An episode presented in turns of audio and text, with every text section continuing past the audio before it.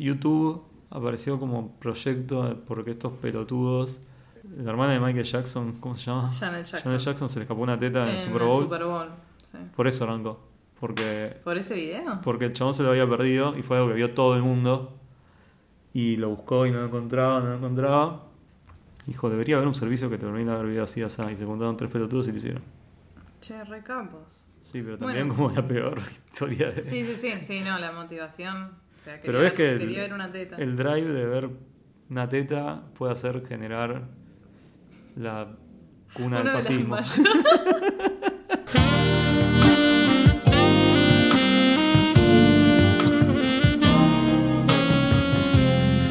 Tangente.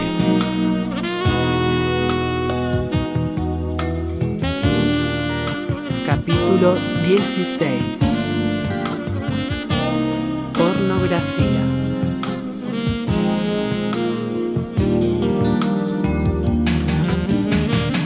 Con Camila Chávez y Ezequiel Vila. Un podcast sin rumbo fijo. Grabado en Buenos Aires, Argentina en el año 2021.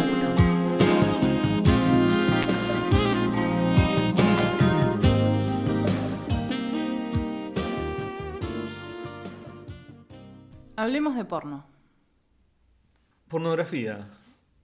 Algo que nos ha acompañado a lo largo de nuestra eh, existencia como humanidad y que todos consumimos, no sé, pero cuya masividad es indiscutible, pero cuyo lugar en el discurso o en, en la en, sí, en, en la boca de las personas es eh, inexistente prácticamente. O sea, como eh, está atravesado para nosotros, al menos por la vergüenza, Hmm. por el escondite, por el stash, por el, el- el lugar eh, secreto, oculto donde se guarda, sea eh, una revista bajo un colchón o Un historial borrado.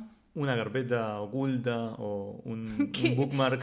Una carpeta oculta, o sea, ¿quién baja porno en este momento de la vida? O sea, O sea, no sé por qué ya tenemos que empezar con un shaimeo.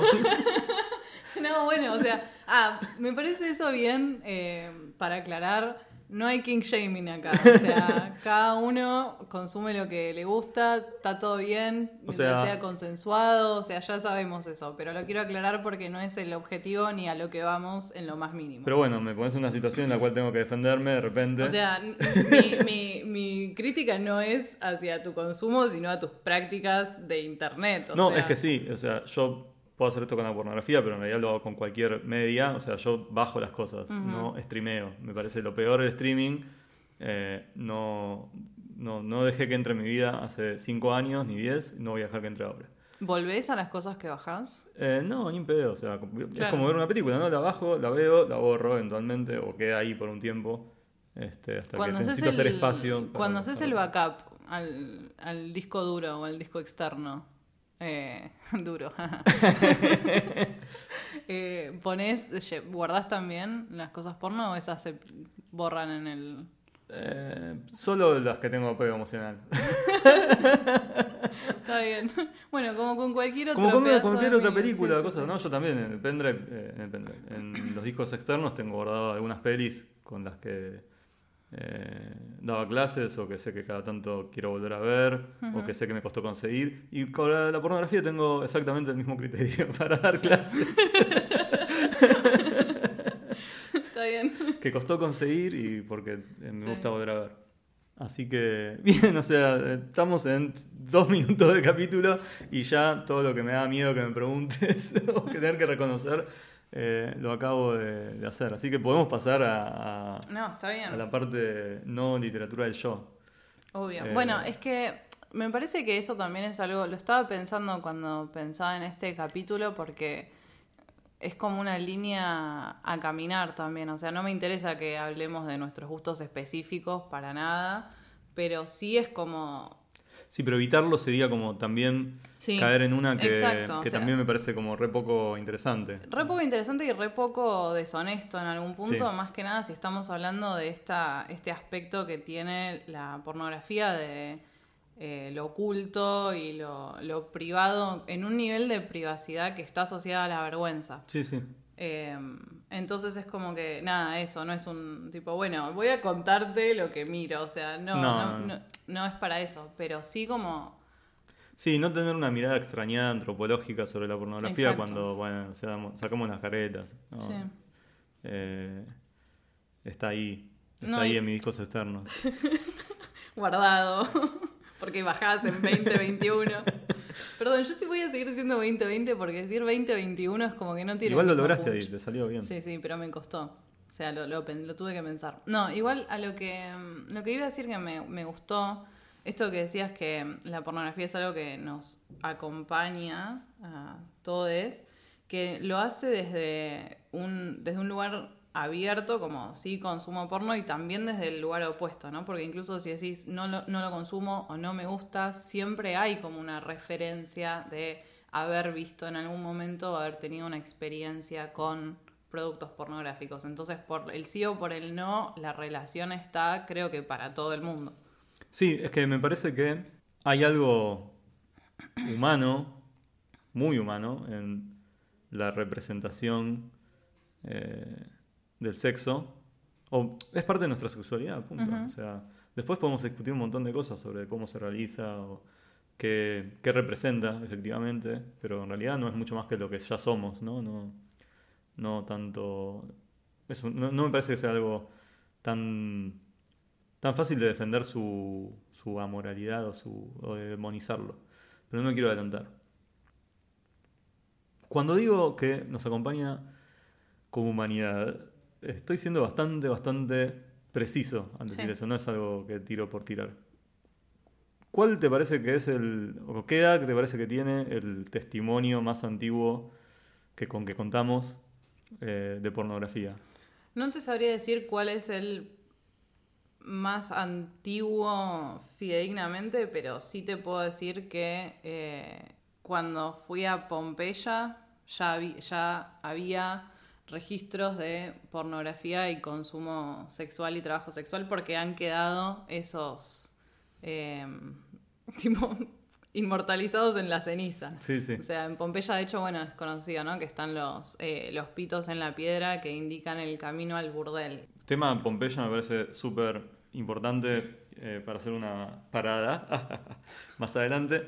Pero sí, claramente podemos hablar que desde que tenemos, o sea, la respuesta es desde que tenemos registros de la cultura. O sea, el, el más antiguo que, que encontré eh, es un vaso eh, babilónico eh, del año 4000 antes de Cristo, Ay, mierda. este, que encima ya es, o sea, todo lo que tiene el porno, o sea, es representación de sexo gráfico, o sea, sin Explícito. explícito, eh, y como un poco ese hábito chusco de, de la pornografía, ¿no? De, Sí. de que hay un componente de humor o de chascarrillo ahí metido. Porque en, esta, eh, en este vaso que yo te estoy mostrando a Camila en este momento, donde hay Pará, una o mina sea, que está haciendo... Claro, la mina, ¿qué está haciendo? ¿Eso, ¿Eso es otro vaso o es una persona? Esta es una persona, este es- sería un hombre que está penetrando a una mujer que está como de espaldas, o sea, es como una suerte de doggy style, pero de parados. Pero lo interesante es que el chabón está tomando una copa de vino y ella está tomando una jarra que Ah, tiene cerveza. ah, claro, claro, es una jarra. Está bien. Eh, es como que están escabeando mientras agarrachan. Claro, es muy el contexto eh, orgía. O Sí, sea, sí. están en una. Son, son una pareja, pero igual lo que eh, re- recupera un poco esta imagen es que es una suerte de, eh, chiste de doble sentido en acadio o el idioma que sea que hablaba esta gente Sí. con eh, el sexo oral, el hecho de estar chupando Ah. mientras estaban cogiendo. Ah, por eso decías esto del... Bueno, me parece interesante esto que decís del humor, porque siento que hay... eh, Muchas veces la pornografía no se hace cargo del aspecto humorístico, o sea, lo incluye, pero no se hace cargo de él. O sea, todos conocemos las, eh, no sé, la- las, las pornos su- eh, súper mal actuadas y como sobreactuadas, y que eso siempre es como madera para el chiste, o el de, no sé, los de Brazers y el... eh, eh, Brazers. la página porno que tiene el, Braziers. bueno, Brace, qué sé yo. Eh, que dice como, ay, eh, medio hermano, quedé atrapada, ayúdame. Y como que todos nos reímos de eso. Y quienes hacen la, la película, como que saben que va a ser gracioso, pero los personajes dentro de la, Sí, sí, de, sí, la sí. de la porno no se hacen cargo del chiste. Entonces es como que tiene. Y bueno, pero porque aparte que sea gracioso es que los personajes dentro de la ficción no se hagan cargo. Bueno, pero eso no es siempre. O sea, no es- eso no aplica para todas las ficciones. No, es verdad. Pero justamente como en, ese llevar hasta el límite de ingenuidad, ¿no? El- la situación para que sea graciosa, bueno, ahí tiene que haber una distancia entre el espectador y... No importa. Eh, estamos ya, empezamos a, a sobreanalizar eh, el relato pornográfico en- de entrada. Y bueno, ¿y qué hacemos acá si no sobreanalizar? Eh, la cuestión es que sí, o sea, tenemos este vaso eh, babilónico de hace 4.000 años. eh, están también las, las jar- los jarrones este, de las orgías griegas que vemos ahí gente metiendo el pito en la boca a otra gente eh, sin ningún tipo de reparo. Lo interesante es que muchas de estas, de estas evidencias arqueológicas no se encuentran así en, uy, es esta, la- encontramos esta vasija en la habitación recóndita de un señor que tenía esta colección privada. No, o sea, estaban en los jardines, en las cocinas, Claro. eh, o sea, eran eh, elementos que estaban a la luz del día, ¿no? Con lo cual se, se pone en disputa en estas primeras representaciones que aparecen en las muestras arqueológicas si efectivamente son pornográficas o no. O sea, claramente la representación de- del sexo en esas sociedades no era equivalente al- al- al- a lo que sucede en las nuestras. Entonces es cuestionable decir si se trata o no de pornografía. La pregunta sería, ¿qué es pornografía? ¿O de dónde viene esa palabra? ¿O para qué usamos esa palabra? Tiene un, un origen bastante transparente que es etimológico, ¿no? Es retrato de prostituta o Sí. retrato, digo, no solamente pintura, sino también literario. Eh, pornógrafo era el que eh, escribía una, una égloga, no sé, un, un- un verso eh, o pintaba un retrato de una prostituta. Que esto, o sea, no es que era un acto así de transgresión tremendo, sino que era, bueno, o sea, los artistas que tenían cierto estatus en la polis griega, ¿no? Imaginemos a, no sé, los que bardea a Platón, básicamente. Uno de ellos, eh, muy célebre, Parracio. Y nada, tenía un amante y la pintó como pintaba mucha gente, y esos retratos eran pornografía, eh, literalmente. Y una de las primeras colecciones privadas, si se quiere, de estas cosas, o sea, porque Parracio pintaba como pintaba un montón de otras cosas, Sí, ¿no? sí, sí. Digamos, el- el- la recuperación de, de esa obra eh, para un uso más libidinoso, libertino, si se quiere, es la de el emperador eh, Tiberio, que es el segundo emperador de- del Imperio Romano, que manda a colocar las pinturas de Parracio en su eh, sauna privado. Arma- se, arma, se arma como todo un- una suerte de, de baño en el palacio destinado básicamente a tener orgías y hace colocar esas pinturas este, a propósito, ¿no? Porque El baño sexy. Esto es- está muy bien contado en un libro eh, de Pascal Quignard que se llama El sexo y el espanto, que si no lo leyeron se los recomiendo muchísimo. Es uno de los libros que más le releo cada tanto y del que voy a estar picando cosas a lo largo de, de todo este, este capítulo. Pero bueno, uno el, el origen, si queremos, de la palabra viene de ahí. Después que esto fuera percibido de la misma manera a lo largo de, los, de las épocas, mm, no lo es. De hecho, un poco retoman esto que vos contabas, el- la palabra aparece en francés, si no me equivoco, de Sí. nuevo. Y eh, en el griego moderno es un préstamo de- del uso francés, no, no viene directamente de, de la etimología griega clásica. ¿Por qué querían saber esto? No lo sé. Yo lo leí y se los tiro. Eh, No, porque siento que nos habla, eh, como en general la etimología de las actitudes y perspectivas de las personas que usan el, lenguaje. O sea, hay una necesidad de demarcar esa diferencia, o sea, entre una muestra de sexo ex- explícito frente a la idea de algo que sea pornográfico como lo entendemos ahora, que tiene que ver totalmente con esa distinción entre lo público y lo privado, lo moral y lo amoral, etcétera, ¿no? Y lo que vos decías acerca antes de la diferencia entre el porno y la erótica, eh, lo que, por lo que estuve leyendo en estos artículos, o sea, es una distinción normativa y no descriptiva. No habla acerca del contenido representado, sino cómo se interpreta por quienes consumen ese contenido. O sea, esa cuestión de como, bueno, mostrar más o mostrar menos, o que sea de buen gusto o de mal gusto, entre comillas, habla de la moralidad de época de quienes eh, consumen y producen esos productos. Sí, como que parece más una distinción de estilo más que de género, aunque en realidad también los géneros tienen esa distinción muy arbitraria de, bueno, si se ve en los órganos genitales, este, es porno y si no es erótica. Pero sí, en realidad en principio, o sea, ¿por qué una cosa sería más depravada que la otra? Bueno, es muy interesante porque para nosotros o para distintas sociedades algunas cosas son más depravadas que otras. Eh, para volver sobre el tema de la sexualidad en eh, el mundo grecolatino, que, ¿por qué no? Una, digamos, las conductas púdicas e impúdicas en el mundo eh, romano, por ejemplo, son muy diferentes. O sea, para los romanos, por ejemplo, era una cuestión, era impúdico que un gran señor se enamorara de una prostituta, ¿no? Porque, o, que, de cualquier mujer en realidad, ni siquiera de una prostituta, de una patricia también. Eh, como que el hecho de que atravesara la sentimentalidad, el, acto sexual, este, en un ámbito donde tenía que ser de la organización del hogar, ¿no? Como esta es mi señora, va a tener mis hijos, va a ser, voy a fecundarla. Orientado a la, manutención de la sociedad como organismo productivo también. Pero por ejemplo el sexo entre, no sé, si vos por ejemplo te, te querías garchar a tus esclavos, o sea, andá y hacelo, no te lo, o sea, de hecho no te lo prohíbas, porque eso es más una desconfianza.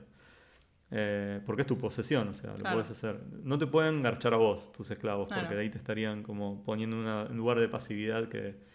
Y bueno, un poco esa misma, esa misma particularidad o reorganización de, valores de una sociedad a otra se da también con la representación, donde la verdad es que no parecería ver en, esos, en esos cuadros de prostitutas o en, las vasijas llenas de eh, hombres metiéndose la poronga dentro de la boca de otros, no parece haber algo que haya que ocultar de la mirada de los niños, por ejemplo. Son cosas que están en los jardines, en las cocinas y también en los cuartos privados de los emperadores. Que por cierto, según Pascal ¿no? esto está ahí justamente para elevar el deseo, ¿no? como para generar un ambiente propicio entre... Bueno, que ahí también, entonces ahí ya lo podemos entender con tintes pornográficos, en tanto el objetivo de la pornografía es la excitación de quien la recibe. Pero, y esto me parece un dato de vital importancia, esos cuadros están en un lugar que va a ser compartido con otros. O sea, no son la habitación los cuartos. Si no es un cuarto secreto donde el emperador se va a hacer la paja. Ni, ni, es ni, ni, son sus aposentos, digamos, no es tampoco en su, en su cama. No, quiero decir pieza porque me suena como muy. La pieza del emperador que tipo bien en la nube de repente. Este, no. Pero no, digamos, no, es algo privado de él, es un lugar que va a compartir con otros. O sea, están puestas para adornar el lugar donde va a coger. No solamente es una cuestión de una práctica solitaria. sí, total. Eh, bueno, eso también me parece muy interesante, ¿no? Como la, la forma en la que se ha ido modificando las nociones de cómo consumimos el sexo, cómo eso informa la manera en la que tenemos sexo, cómo pensamos el sexo en otros. Y también me parece que habla acerca de una plasticidad posible que es, no diría esperanzadora, pero sí interesante, ¿no? Como la posibilidad de que esos términos sean flexibles y que se pueda eh, ampliar el horizonte de lo que significa la pornografía y lo que no, que es lo que hace el posporno eh, en sociales y en otros lados. pero bueno, como que viene de esto, de la posibilidad de correr los términos, ampliarlos y modificarlos. Sí, y de hecho, a ver, es muy difícil pensar un consumo de la pornografía en términos como los tenemos hoy, que son muy individuales, privados e intimistas, en un mundo donde la representación en sí es tan cara, si se quiere, que nadie puede, o sea, vos no puedes tener un cuadro pintado para hacerte la paja, porque básicamente nadie puede hacer eso, salvo el emperador, ¿no?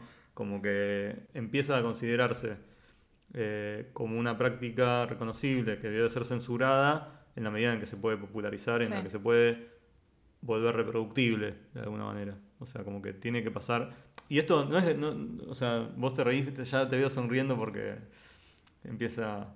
¿No? Walter Benjamin No, es que me, me estoy riendo por eso, porque tenía el texto de Benjamin en la mano y dije, acá hay algo, pero después dije, no, lo voy a dejar porque siempre volvemos a Benjamin, pero está La muy en eso. La pornografía y la Sí. reproductividad técnica tienen todo que ver, o sea, y lo tienen tanto que ver que muchos de los eh, grandes avances tecnológicos que usamos hoy, de los últimos 20, 30 años, están recontra motivados por el mercado de la pornografía. Sí, Eh, o sea, el hecho de que la velocidad de descarga de los videos de internet sea más rápido, gracias a la pornografía.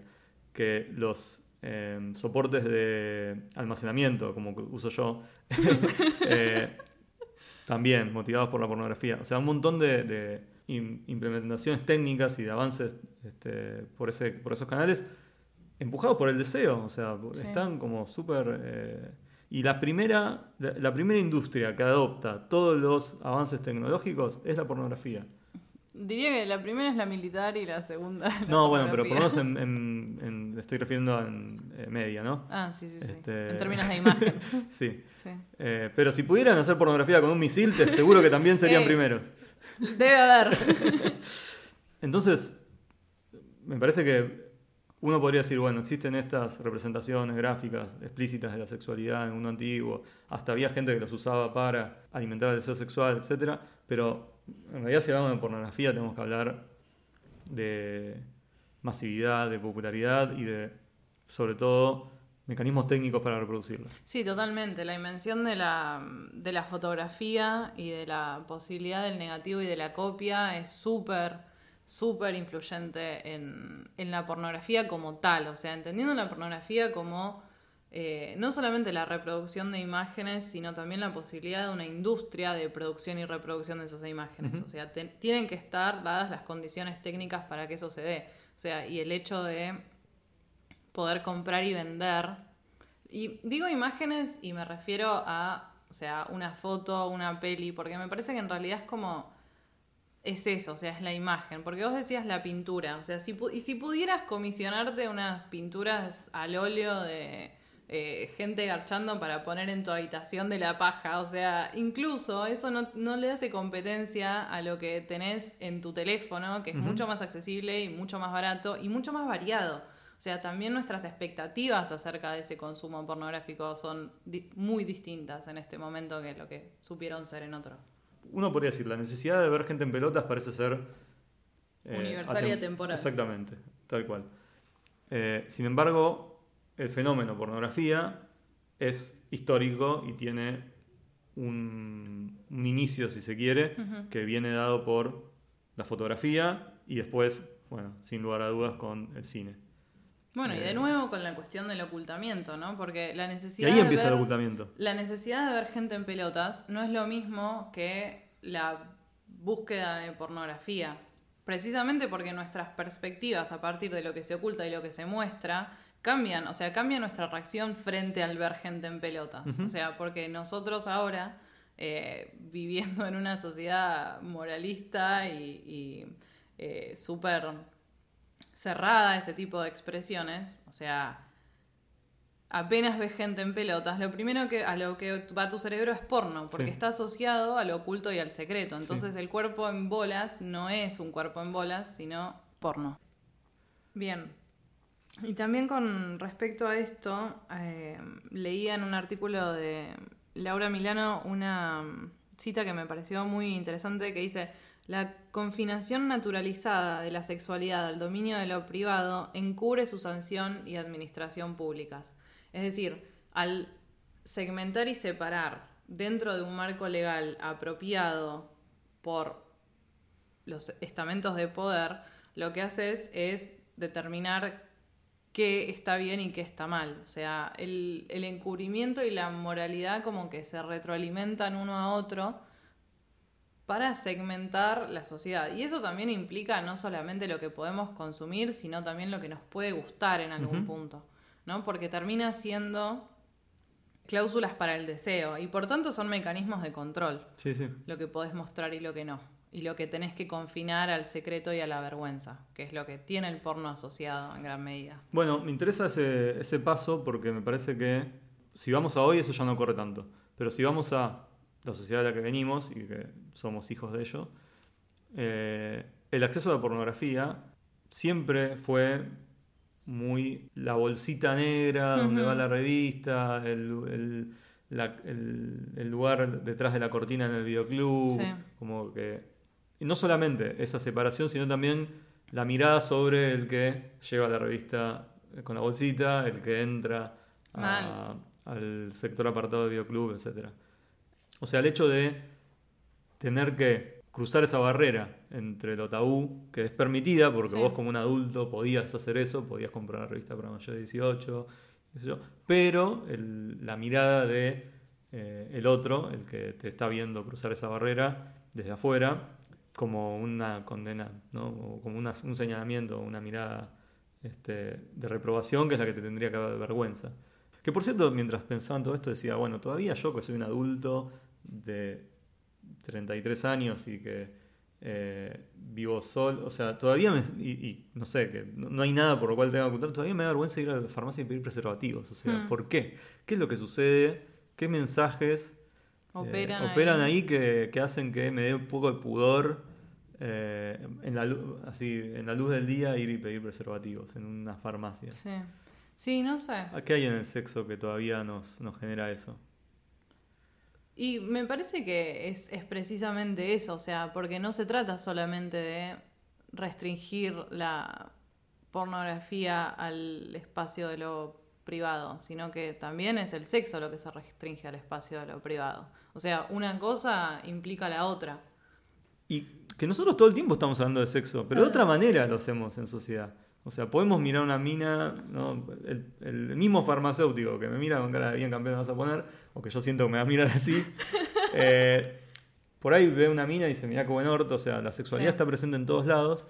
Sin embargo, como que sea explícito y que, sea que no haya como ningún envoltorio alrededor, lo hace mucho más eh, intolerable, como mucho más Y vergonzoso. Para mí hay una cuestión de apertura de la vulnerabilidad en algún punto. O sea, el sexo y la sexualidad son espacios vulnerables, pero porque son espacios de gran intimidad. Pero los construimos así, porque Sí, uno diría obvio, que esto, obvio. esto que mencionábamos de... eh, de las- los jarrones en los Sí, jardines. sí, exactamente. Sí. Que hablamos de jardines, hablamos de jardines de plantas, no de infantes.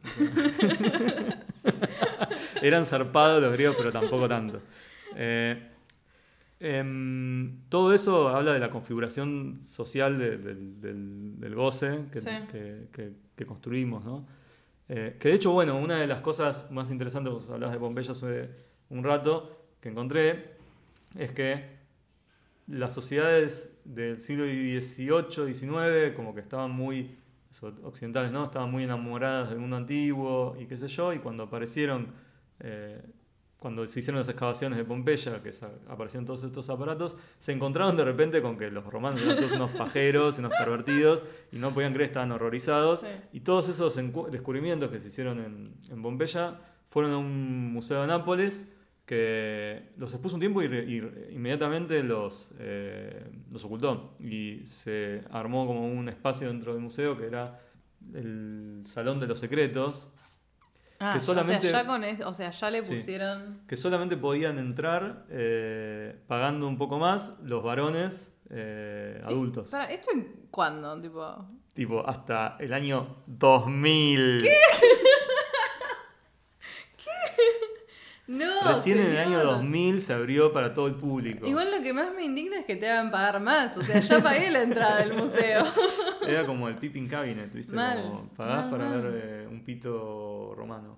Sí. Eh, agarrármela con la mano. Ya que sos romano. Pero bueno, o sea, a ese nivel el, el tabú sobre... O sea, lo- los, los... Parece que los arqueólogos cuando vieron esto dijeron, tenemos que ocultarlo. O sea, fue como... ¿Entendés? Así de explícito. Sí. No, los curadores, no los arqueólogos. Bueno, Los no, no, parece que hubo, no, parece que hubo muchísimo consenso, con, muchísimo consenso con que eso no podía salir a la luz, que iba a ser un escándalo.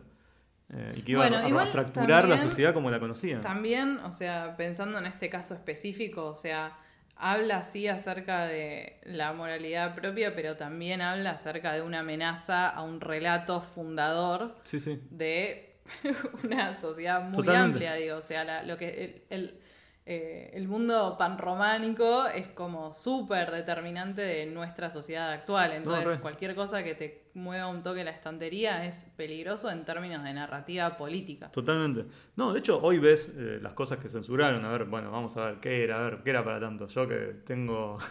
Ah, este, te dio el yo que tengo internet, a ver qué, qué era para tanto. Y la verdad es que hay, por ejemplo, una escultura de Baco eh, garchándose una cabra que la verdad, tipo, es un poco impresionante. O sea, no, no me genera lujuria precisamente, bueno, pero es como que digo, che, esto está medio, o sea, como que es sofilia. Es un poco o sea, mucho. punto. Sí. Este, así que entiendo un poco el horror y el espanto de. Y bueno, como todas esas estatuas que también, o sea, son sumerias, no sé qué, de todos los dioses fálicos Sí, que sí. tienen un pito que mide 3 metros y es impresionante por la desproporción también. Es como, Pero no, ves, hay algo ahí al médico. lo chusco. ¿no? Estaba viendo también una eh, de un papiro egipcio, que ese sí fue encontrado en una colección privada, el, Hmm. el papiro erótico de Turín, que está como medio reconstruido. Y hay como unas imágenes, o sea, que son muy divertidas. O sea, como uno, o sea, como uno imaginaría que hoy haríamos parodia de los griegos garchando, como arriba de una carroza,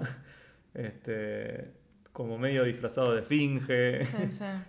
Este.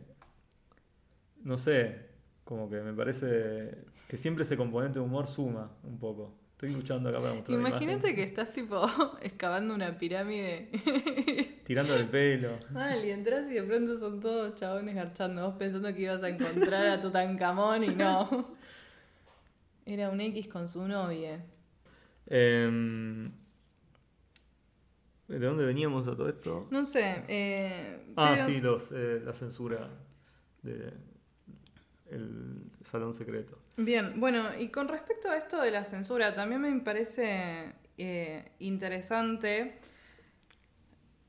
Butler también eh, discute, esto lo retomo de un artículo de Alberto Canseco que trabaja mucho con Butler y lo que se pregunta este buen hombre es qué condiciones sociales habilitan la eroticidad sobre algunos cuerpos y no sobre otros, ¿no? Porque hay demarcaciones entre quienes son objeto de deseo y quienes no, hay quienes cómo juzgamos a las personas que cons- consumen ciertos cuerpos como objeto de deseos y quienes no, o sea, el clásico come gordas entre comillas, digamos, ¿no? Como que eso es un juicio de valor sobre el deseo del otro y el deseo de la persona gorda, entre comillas también, ¿no? Como ejemplo. Y lo que Butler habla es que la pornografía también influye en la elaboración de marcos que rigen lo que es perceptible en un modo que es oculto, porque los marcos funcionan siempre y cuando no sean explicitados. Entonces,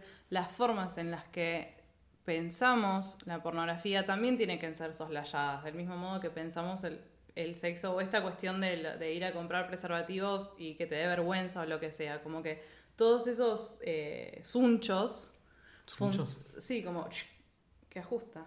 Ah, Como el de un, la tirita del pan, es un suncho, como que cierra, ajusta. mira. Suncho chusco. bueno, como que est- estas formas de ajustar también lo que terminan hacer, eh, haciendo es atomizar las posibilidades, no solamente de desear, sino de hablar de ese deseo también. Entonces recluyen a la oscuridad y a la vergüenza un montonazo de cosas, no solamente la pornografía, sino el contenido de esa pornografía, de una forma que termina operando en tu cerebro. Y como son, eh, como no son explicitados nunca esos marcos, tampoco te permiten salirte de ellos sin un montonazo de trabajo y de replanteos y de cuestionamientos. y- Bueno, ahí llegamos, si querés, haciendo un gran salto a el mundo moderno y a la, a la masificación de Internet que permite saltearse alguna de esas barreras o cortar algunos de esos hunchos, que marca una cuestión de acceso y de, sí, de llegar mucho más directamente a, a lo que buscas. Digo, así como si eras un pervertido de la antigüedad tenías que encargar una pintura Y si eras eh, un pervertido de eh, el siglo XIX o XX, tenías que conseguir, no sé, un daguerrotipo porno o una revista embolsada en un eh, kiosco de diario. Estación de servicio. Sí, y todas esas mediaciones por ahí, bueno, te disuadían de ser el que cruce esa barrera. Con internet aparece por primera vez la posibilidad de vos mismo conseguirte el- lo- ver lo que querés ver sin que haya todas esas mediaciones atravesadas por la censura social. Entonces, si vos hoy querés ver algo, simplemente te podés entrar a una página en la soledad de tu habitación y que nadie se entere este, consumir, ir y consumirlo, pim, ya está. O sea, ahí las ataduras dejan de existir. Bueno, esto estuve leyendo varios ensayos acerca de una mina que se llama Bex, que es eh, trabajadora sexual, trabajadora del porno y directora de películas porno. Y ella lo que hablaba es acerca de estos, eh, le dicen los eh, sitios tube, como YouTube, PornTube, RedTube, o sea, tube, la idea de tubos tubos como cañerías, ¿no? Como que separan en categorías. Mm, a ver, ¿a dónde va esto? Ella lo que hablaba acerca de su propio trabajo, Porque el tube de YouTube es por el tubo de la tele, o sea, es por eso, sí, ¿no? obvio, pero es como está la ambigüedad, Sí, está sí, la sí. palabra, A ver qué- campo a ver qué me quiere vender de con la- esto, a El campo semántico Ya entré de medio- la palabra habilita las dos cosas. Ya entré medio como esto huele a humo, pero dale. Ella no trabaja, no categoriza su sus propias producciones a partir de, no sé, eh, orgía y eh, felatio Sí, y sí. dos mujeres. O sea, como que no usa esas mismas ideas de categorías porque lo que le interesa en su trabajo pornográfico es habilitar la ambigüedad. Entonces se aleja de esta separación en tuberías, digamos, Sí. como algo que te lleva directamente de una búsqueda a un producto, para dejar espacio a que surjan otras cosas. O sea, el, Como si fuera un porno de autor, ¿no? Como, bueno, Claro, eso o sea, existe, o sea, Darío la- Lust, eh, no sé, no se me ocurre eh, otro... Sí, bueno, Annie Sprinkle es una, Esta es idea una de- actriz porno que es la que eh, da, da el nombre posporno y Sí. tiene que ver con esto también. O sea, dejar de usar las categorías para que en vez de que sea algo súper segmentado, sea algo Sí. más amplio. No Pero- solamente ella como productora, sino Sí. para las personas que consumen también. Sí, sí, digamos, pero igual es una, una idea que ya existe, eh, o que es anterior por lo menos del cine eh, en general, ¿no? que es esta idea de el género versus el autor, ¿no?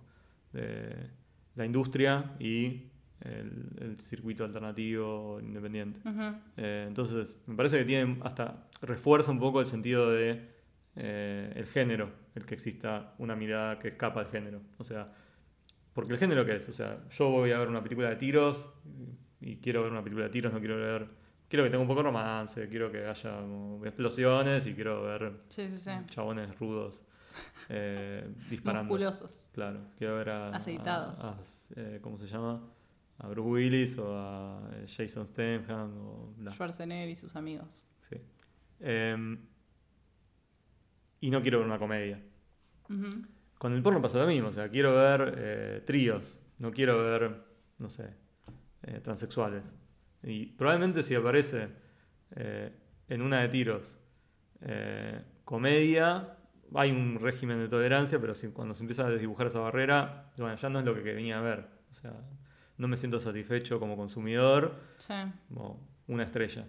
Y lo mismo me parece que pasa al revés, o sea, en- que en el mercado del porno creo que tiene como una segmentarización muchísimo más escabrosa porque claramente lo que nos gusta eh, de la- en, en la sexualidad es mucho más específico y mucho más...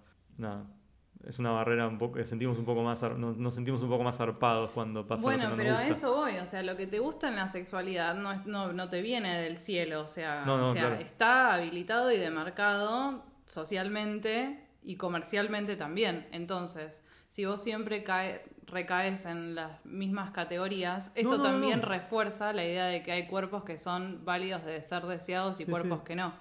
Lo que estoy diciendo es que no es que no, est- eh, que no esté mal uno o que esté bien el otro, es funciona bajo la misma lógica que la cultura popular masiva Sí, sí. del cine, o sea, de, la- de las representaciones mediáticas en general. Pero aún así todavía hay como más cosas me parece que, que se pueden poner en disputa. Cosas que se pueden poner en disputa con respecto a qué. Al consumo de pornografía, más allá de sea de autor o no sea de autor. A eso voy. Ah. Eh, yendo un poco más hacia atrás, o sea, ese. em, eh, cuando aparece el cine porno, o sea, cuando aparece el cine, no tarda nada en aparecer el cine porno. Este, los- las películas de, de los Lumière y de Méliès, que son al final del siglo XIX, principio del siglo XX, la idea eh, de, por un lado, más documentalista de los Lumière y por el otro lado, la más fantástico de Méliès.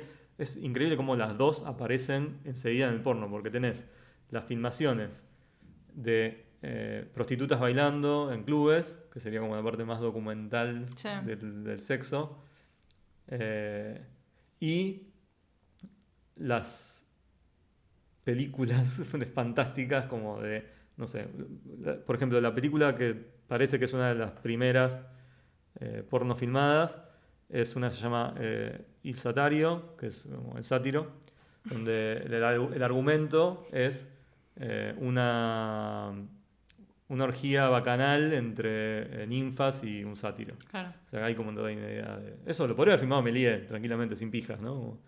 Parece esa película se filmó en Argentina. ¿What? Sí, como que... Para, ¿según quién? Bueno, yo... ¿Según la Versuit Bergarabat No, es un no. tema de la argentinidad del palo No, o una fuente real? Eh, es como que está re en disputa, pero lo que ocurría, yo eh, estuve leyendo el libro de Hernán Panesi, Porno Argento, donde hace un, eh, un catálogo bastante extenso de, si no todo, la gran mayoría del cine porno hecho en Argentina. Y lo que sucede, según lo que cuenta él con, con esta película, es que, claro, o sea, había mucha demanda de cine porno en Europa y en Estados Unidos, pero no se podía filmar con mucha facilidad eh, porque había leyes que lo perseguían. Y medio que Buenos Mm. Aires en ese momento era un lugar donde valía todo. O sea, así como estaban los prostíbulos y la trata de blanca, era como eh, muy impresionante en esa Buenos Aires de principio del siglo. Eh, también parece que venían a filmar las películas acá, donde está todo bien. Nos las filmaban o hacían una tramoya y las distribuían en Europa. Porque además en Buenos Aires había muchas prostitutas polacas que habían venido como de trata, Sí. entonces las podían hacer pasar por eh, francesas con más facilidad. Esa es lo- la versión que leí. Algunos autores como que defienden esta hipótesis, otros no. Y es muy difícil poder marcar cuál fue primero y cuál no, porque no están fechadas, porque no se registraban, porque básicamente estaba prohibido. sí. Eh, pero bueno, cierro ese paréntesis. Em, Muy buen paréntesis, igual. Nada, el momento de, de la representación o de, de la llegada del porno a, un, a una este, tecnología es inmediato. O sea, y casi que empuja el consumo en algunos sentidos. Por ejemplo, es muy característico que la industria del videoclub existió básicamente por el porno. O sea, eso me sorprendió. ¿Posta? Un tercio de, las de, los, de la guita que facturaban los videoclubes era por alquilar pornografía. Uno piensa y decís como, ¿qué? Pero si yo nunca... Claro, pero uno por ahí, yo era chico cuando existían los videoclubes, debería haber sido una práctica mucho más este, Extendida. extendida de lo que uno imaginaba. Porque, claro, o sea, una de las cosas que leí graciosa que un, un antropólogo decía como, ahora que uno puede ir y, y, y bajarse un video o ver una película o ver una foto, qué sé yo, uno imagina qué alternativas tenía eh, una persona en la media, ponerle cuando eh, quería excitarse, con problemas, o sea, de, de, de disfuncionalidad como existen hoy, que probablemente existieron también en otra época, que simplemente no eran tan hablados. Y decía, bueno, las orgías existían también como una función este, Ah, de, de poder estimular a las estimulación parejas. visual. Exacto. Vos por ahí es una orgía no a participar, sino a ver A mirar.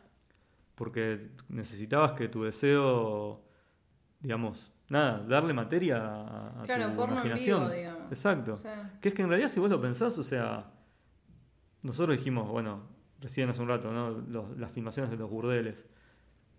La pornografía antes de la representación del celuloide también era ir a sus espectáculos. Claro, obvio, Era claro. como el cine y el teatro. Claro, o sea, uno piensa el, el- los, los burdueles o los cabarets, burdueles, burdeles o los cabarets ahora como un es, como un espectáculo. Voy y eh, garcho, no sé, pago y Claro, ya está. claro. Pero sí, podés ir a ver como podés tener ganas de ver nada más. Sí, sí, sí. Pasa que hoy nosotros tenemos ese, ese deseo, esa demanda tan rápidamente suplida que no, no, no, no tenemos esa noción. Pero todo No, eso. mal, aparte, esta- no, lo, no lo había pensado, pero es, es re eso, ¿no? Como que el ver queda confinado a la privacidad de la habitación. Eh, salvo que sea eh, un fetiche específico, ¿no? Eh, pero, qué sé yo, los. Existieron los cine pornos por muchos años donde la gente iba a ver porno Sí, y sí. a masturbarse o lo que fuere en un espacio público y compartido. Eso aparte aparece cada vez, ¿no? Cuando aparece la fotografía, aparecen las fotografías porno y se venden en los kioscos. Cuando aparece el cine porno, aparecen los cines donde vas y eh, las funciones nocturnas y los- o los cines directamente exclusivamente pornos Sí. y la gente va. Cuando aparece internet, ¿dónde pasó esto? No sé, En las bibliotecas. En las Ah, bibliotecas. Porque las bibliotecas empezaron a- en Estados Unidos a, Claro. a abrir el. Nada, a promocionar el acceso a Internet como acceso a la información. Y ante los rumores de que Internet estaba lleno de pornografía, la gente iba a la biblioteca a ver qué onda A y después si volvía porque esto efectivamente era real. Estaba lleno de pornografía. Entonces hubo como todo un quilombo, parece, en Estados Unidos entre las bibliotecas y, el porno cuando aparecieron. Qué loco eso, no tenía idea. Este. Bueno, Nada. no, igual, o sea, yo decía lo del ciber, lo tiré así, pero Sí, re, re ciber también, o sea, todos. Acá pasó con CIBE porque las bibliotecas no tenían. No, no- no Sí, tenemos el sistema de biblioteca de Gracias Estados que Unidos. tienen libros las Claro. bibliotecas. Pero sí, era típico, o sea, quien no ha ido a un ciber era como, bueno, no, esa, ese área no, ni me acerco porque es donde están los pajeros, como unos teclados con pegajosidades dudosas, o sea, sí, re. Todo lo cual nos lleva a hoy decir, bueno, la verdad es que ante ese panorama donde para hacerte una paja o para ver eh, una teta tenías que pasar por todas esas cosas, o sea, eh, qué, qué fatiga que daba ese mundo. Hmm. Es decir, bueno, tengo internet a un clic, eh, lo que se me ocurra ver, es un mundo mucho mejor. No parece haber tanto consenso. De hecho, cuando empecé a... a- a- ¿Tanto consenso de quién? bueno, ¿de quién? Yo empecé la idea de este episodio con una, algo que recordaba haber leído de Giorgio Agamben en su ensayo sobre las profanaciones, que no sé, no sé, no sé cuánto valor tiene leer a Agamben, perdón. Yo como que solamente me lo dieron para leer en la facultad y yo en su momento creía que era muy importante. Hoy la verdad es que no sé cuánto es. Pero sí que me de quedó, sus últimos escritos sobre la pandemia, creo Sí, que se desmoronó. se devaluó un toque. Sí. Pero en ese ensayo, Agamben habla sobre, bueno, que es sobre la sacralidad. Creo que en el capítulo de Cancelados habla un poco de eso.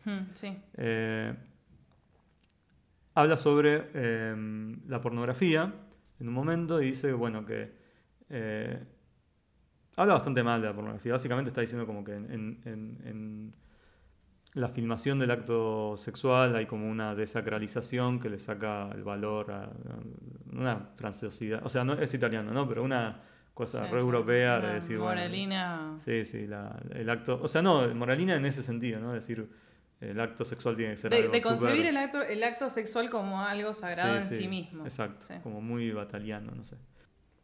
Y como algo súper ritualizado, bla. Y es muy gracioso porque en ese artículo menciona a una actriz porno que mira, que cuyo sí, aporte, digamos, es que mira la cámara en las fotografías que se saca, perdón, en las fotografías que se saca y en los videos en los que aparece, como que mira directamente a la cámara. Y él analiza sobre todo cómo perfora esa mirada al espectador y que la, la porno star se sustrae Hmm. de la escena en la que está incluida por mirar a alguien que no está, que, ¿no? que es la cámara. Y me pareció muy gracioso pensar en eh, Giorgio Agamben mirando a esta mina, Camille Oliver. Este, busqué las fotos, ya que estaba, por ponerle una cara a esta señorita. Bueno, la odia, odia mucho la pornografía, pero bien que estuvo Eh, mirando. exactamente, bien que la mira, bien, bien Tano Pajerín. Y sí, Eh, así me decían en la secundaria. Y el otro Tano, también filósofo, que, que estuve revisando es eh, Bifo, Franco Berardi, que en Fenomenología del Fin dice algo que está bastante en, en sintonía con su, su proyecto filosófico, que tiene que ver con esta idea de... Bueno, él trabaja mucho sobre la, la cuestión de la conectividad y desde la radio y la televisión, y sobre todo en los últimos años, se dedica a estudiar más que nada Internet. Y sobre la pornografía, en, en este libro, eh, lo que él dice es que justamente la idea de placer inmediato destruye el, el sentido emocional que tiene el sexo.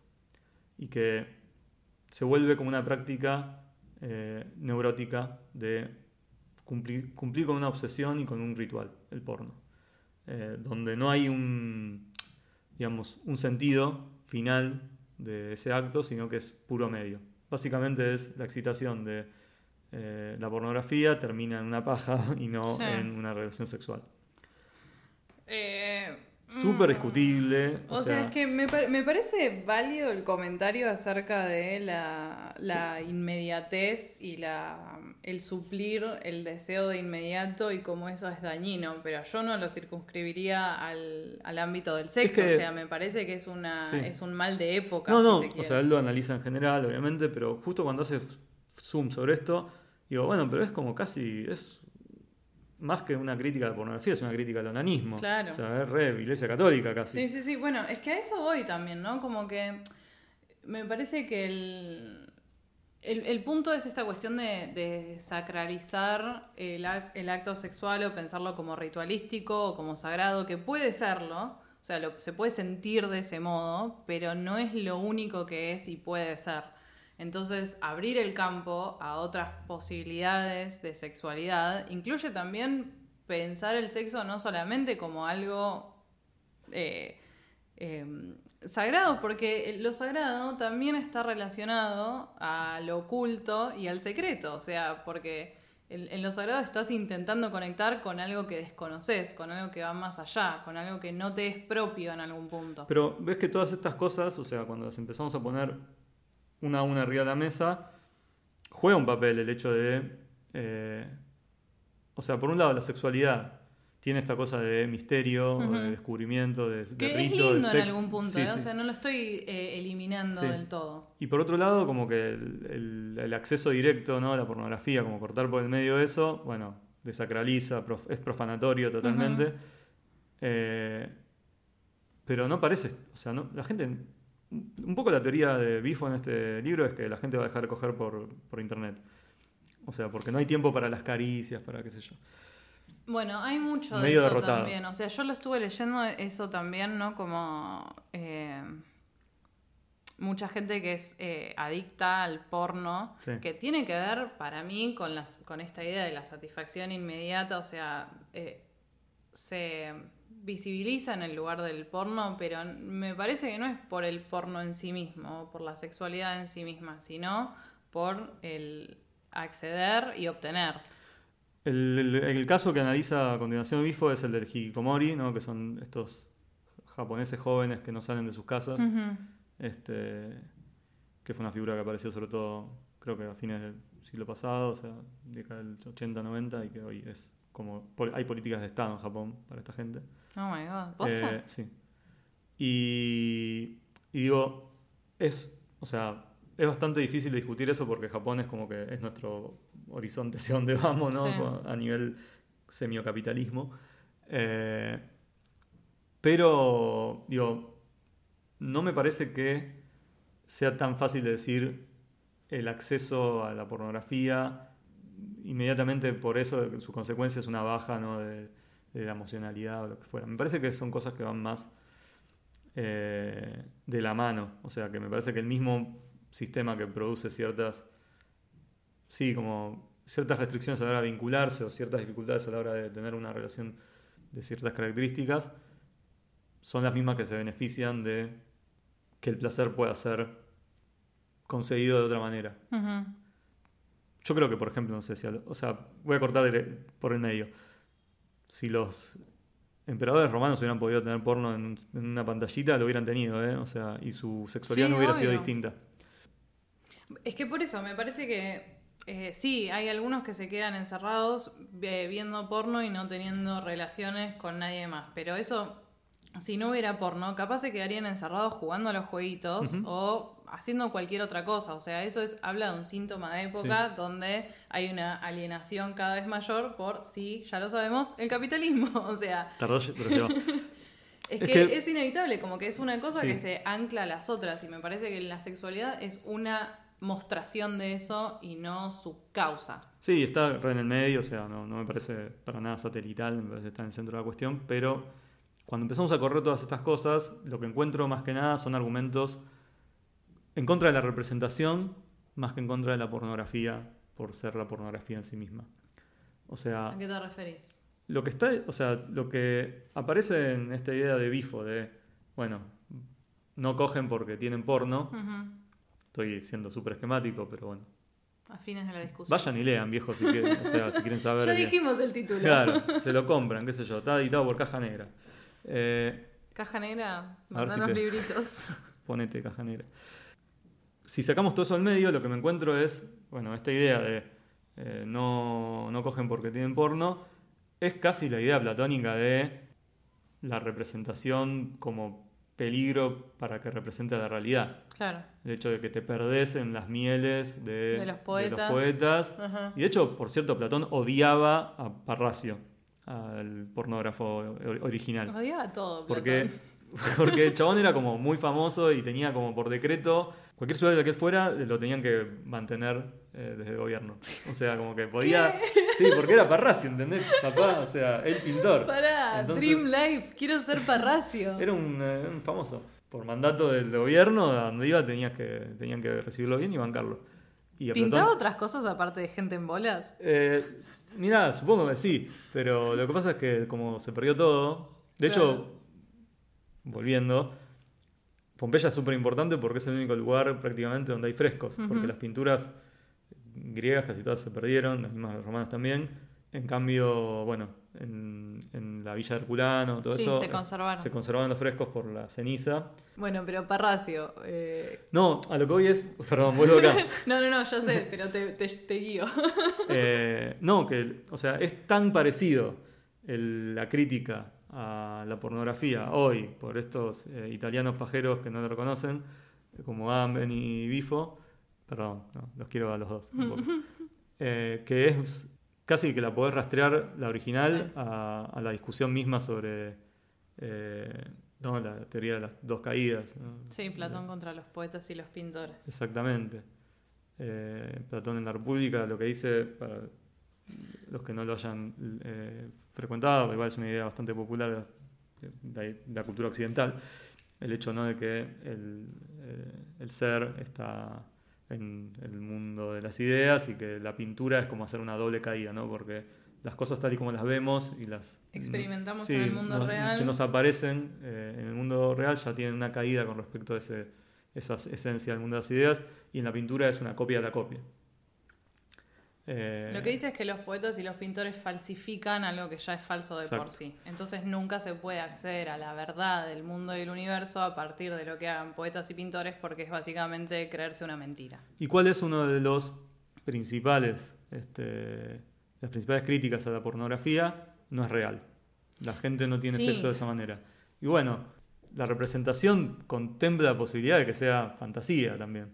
Bueno, No es que también, ¿por qué se le demanda eso al porno? Que es algo que eh, decía, bueno, esta, esta mujer Vex y también que plantea Depend en teoría King Kong. O sea, ¿por qué le pedimos a la pornografía que nos muestre algo real? Como si la pornografía no fuera cine, como si no fuera espectáculo, como si no hubiera actores trabajando. Y también, o sea, lo que pensamos cuando pensamos por pornografía, o sea, ¿qué significa eso? Porque hay muchas formas de tener sexo, hay muchas personas que tienen sexo, entonces es imposible mostrar una realidad, entre comillas, porque hay infinitas maneras de vivir esa sexualidad también. Entonces hay como una... Es como que nosotros queremos autoengañarnos también en el momento en el que vemos pornografía y pensar que es real. Claro, como cualquier dispositivo ficcional, o sea, Pero no estamos dispuestos a, a hacernos conscientes del pacto de lectura que demanda la pornografía. Es que yo creo que el, el problema, de cualquier lectura platónica de, de la ficción o de la representación, por no decir solamente la ficción, es desentenderse de que entre el espectador y el objeto o lo que sea que sea, hay un pacto ficcional, hay un pacto de lectura, perdón. Donde, o sea, yo veo un, no sé, cuando veo un documental, tengo una noción de que eso pasó de verdad, pero también tengo una noción de que está editado, de que hay... Dirigido, no, manipulado, guionado. Que es un artefacto, ¿no? Sí. Eh, con el porno me parece que pasa lo mismo, o sea, esas personas firmaron un contrato, van a grabar una escena, o sea, yo eso ya lo sé. No tengo, o sea, claramente intento no pensarlo, Sí. este, o no, no, no es parte de, No de lo estoy pensás Pero puedo hacer ese sí. cambio, ese mismo salto entre poner una peli eh, y, pensar que esos personajes chiquititos están dentro de la pantalla, ¿no? Sí. Como, es lo mismo, o sea, me parece que nadie va a confundir los límites entre una cosa y la otra. Y está esta pretensión de que la exposición a eso te va como gastando y te va agradando y te va como corrompiendo para no entender esa distancia entre la realidad y, y lo- y la representación. Bueno, pero ¿cómo, ¿cómo opera el dispositivo? O sea, cuando estamos viendo... A lo que, perdón, a lo que quiero ir es, si la gente garcha como el orto, es porque garcha como el orto, ¿eh? no es porque vea porno. O Claro, sea, claro. es porque es- si, si la gente, esa es una típica de Twitter, ¿no? De "Eh, este, los varones que ven porno y que se piensan que es así. No, o sea, garchan mal por otros motivos, ¿eh? porque Bueno, son unos para- egoístas, porque son unos desconsiderados, porque les chupan vos y ya se orgasmo. Bueno, ahí está, no por ver pero, porno. pero la demanda de que el porno sea real, que se mezcla con nuestro deseo de que el porno sea real, que fundamenta un autoengaño de que lo que estás viendo es más o menos real, también después te habilita a reproducir eh, lo que ves en las imágenes, porque no tenés tampoco otra forma de ver. De nuevo, vuelvo a esto que te decía antes acerca de eh, la idea que hablábamos del porno de autor y los espacios de ambigüedad que permite imaginarse por fuera de las categorías tradicionales del porno. O sea, permite también, o sea, obviamente que no es que es una relación uno a uno, tipo garcha así porque vio esto así, pero una cosa informa a la otra, sin duda.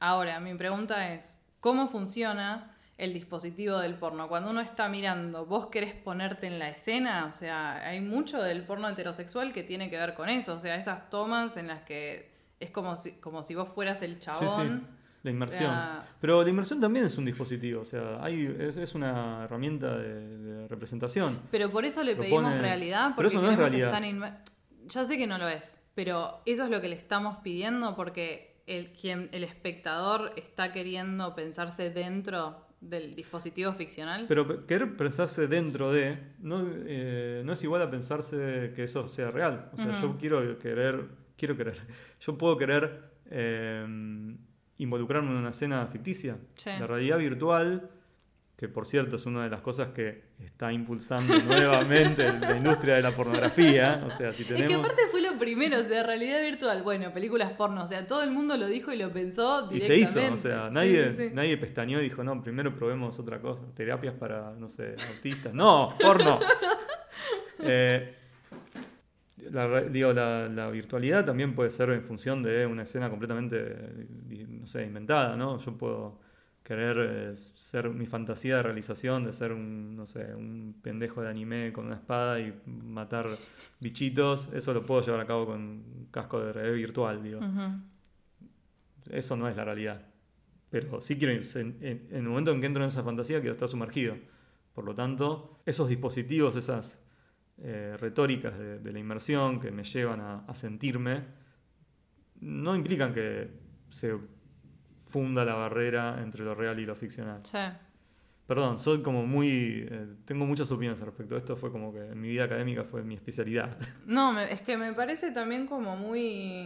eh, porque son distinciones Sí, que no, son tan evidentes, nebulosas, pero. sutiles, Sí. y me parece que van a la pregunta de la exigencia de realidad. O Sí. sea, Sí, yo creo que lo que buscamos con cualquier tipo de, de representación no es que sea realista, eh, sino que sea inmersiva en todo caso, que, que nos, que, que nos haga sentir adentro. bueno, pero a eso voy. Al porno no se le pide inmersión, se le pide realismo.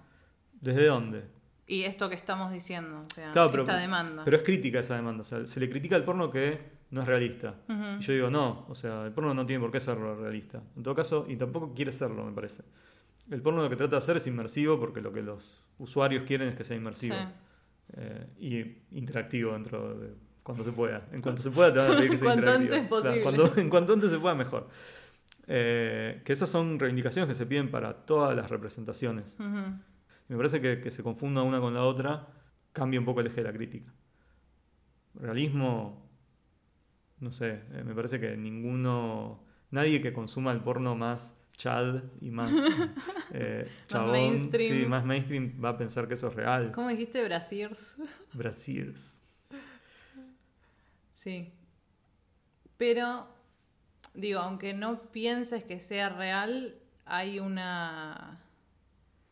O sea, porque mi, mi tema es este, no sé cuál es la demanda al pedir sexo real en la pornografía. ¿Ver gente como uno? ¿Es eso? Y ese, eso aparte también es súper problemático. O sea, si, si queremos hablar de problemas que tiene la pornografía, de- tenemos que hablar de explotación tipo Sí, laboral, el ¿no? lado de la industria. Sí, explotación sí, laboral, obvio. también explotación, digamos...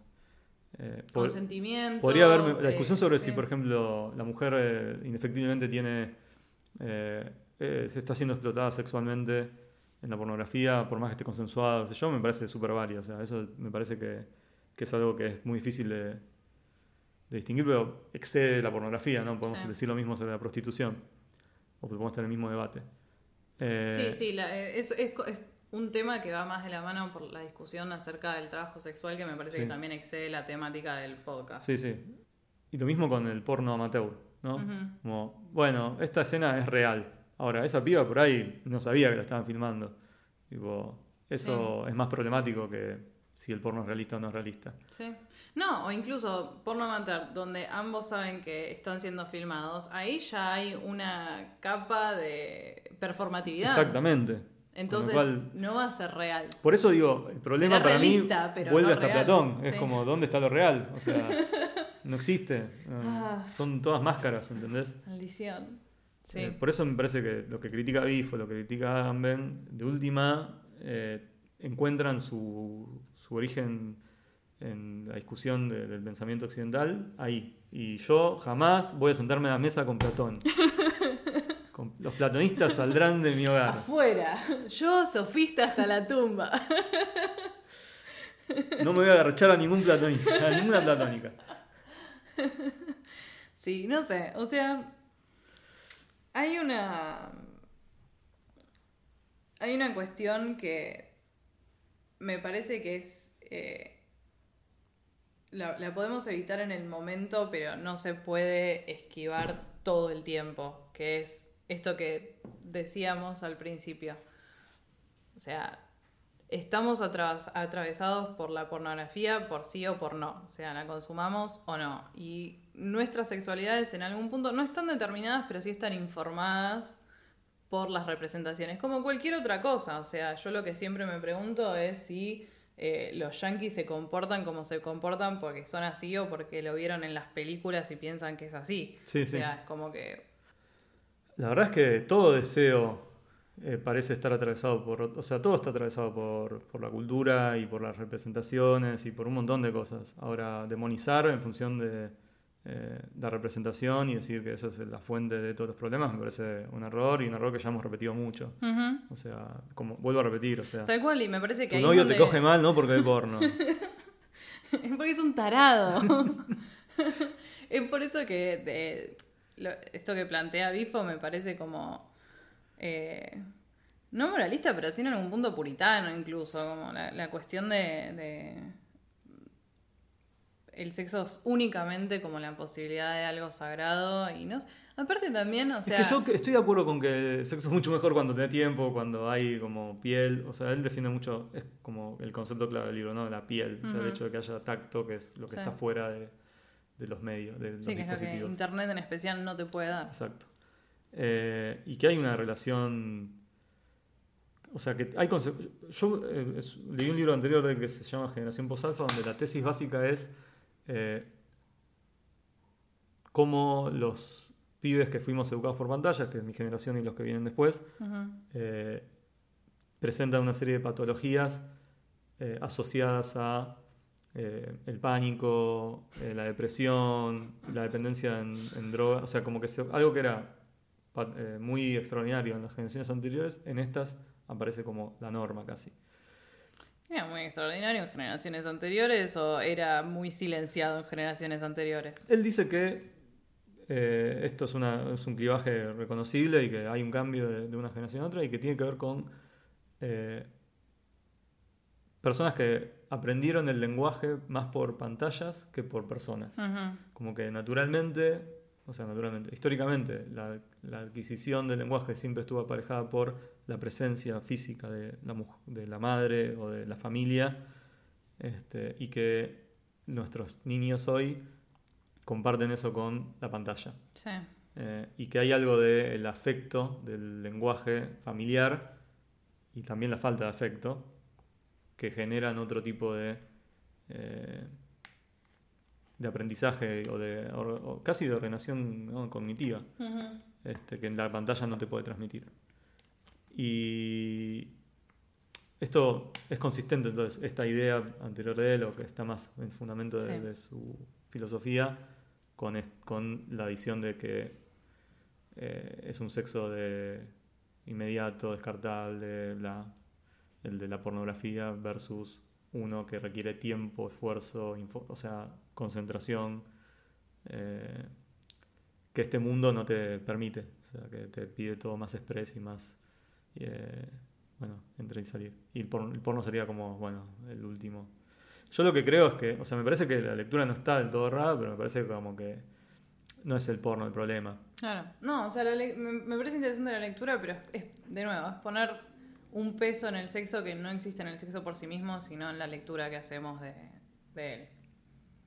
Y de ahí Sí, interpretación o- a mi- nivel de la por lo menos mi visión es que las representaciones nos acompañan como humanidad desde siempre, o sea que la pornografía en los términos eh, súper amplios que podemos pensarla en los griegos y en los romanos existe y que ese deseo es un deseo, eso, como propio de nosotros, o sea, el, el hecho de poder tener una realidad externa, ¿no? Como algo que creado, un artificio eh, que evoca sensaciones, que nos hace sentir cosas, eh, y que para nada eso tiene que ser demonizado. O sea, me parece que eso eh, es hermoso. Digo que es muy difícil tirar a la basura el porno sin tirar a la basura todo el arte. Sí. Disculpame, Bifo. Mira, Bifo, ¿sabes qué?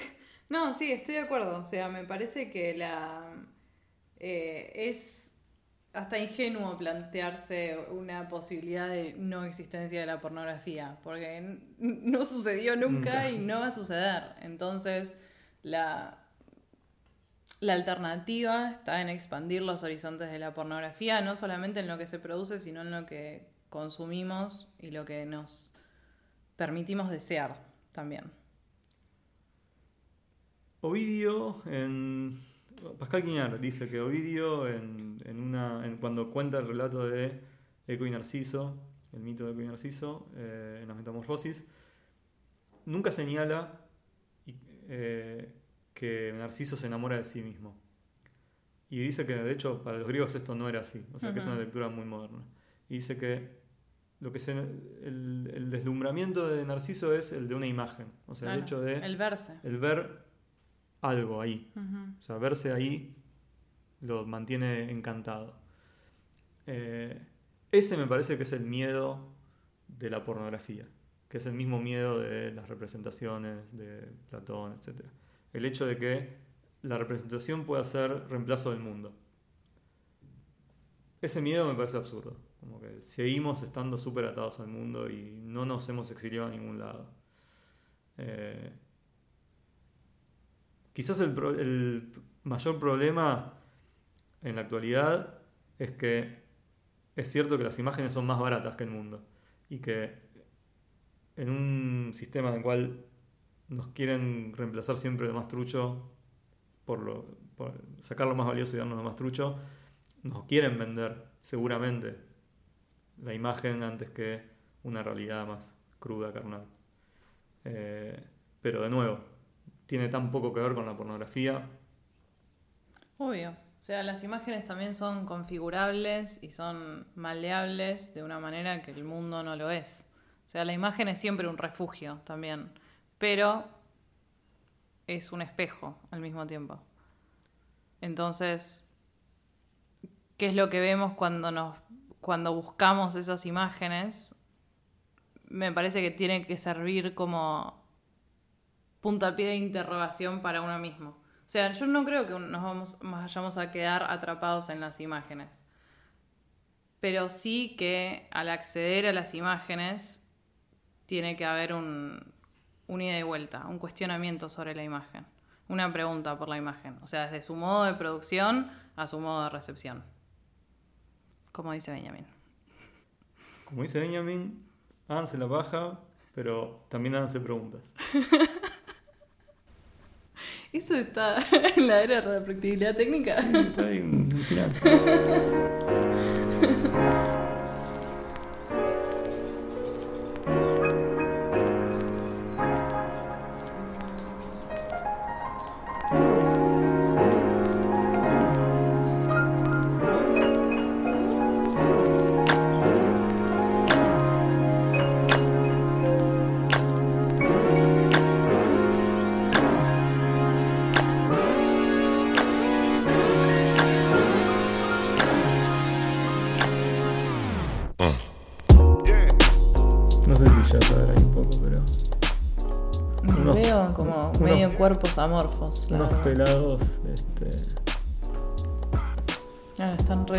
sí, los pitos gigantes. ¿no? Sí, sí, sí. como ahí con, un, con una lira, un abaco, no sé qué será. Y para establecer el mood con la lira. un abaco. Que estar haciendo las cuentas. Contando mis granos y mis polvos. Bueno, ahora que descubrí el cálculo, puedo hacer todo lo que quiero. Por un solo abaco. Mal. Eso lo voy a cortar. Eh, bien. Cortá todo. Censurame, Ezequiel, no me importa.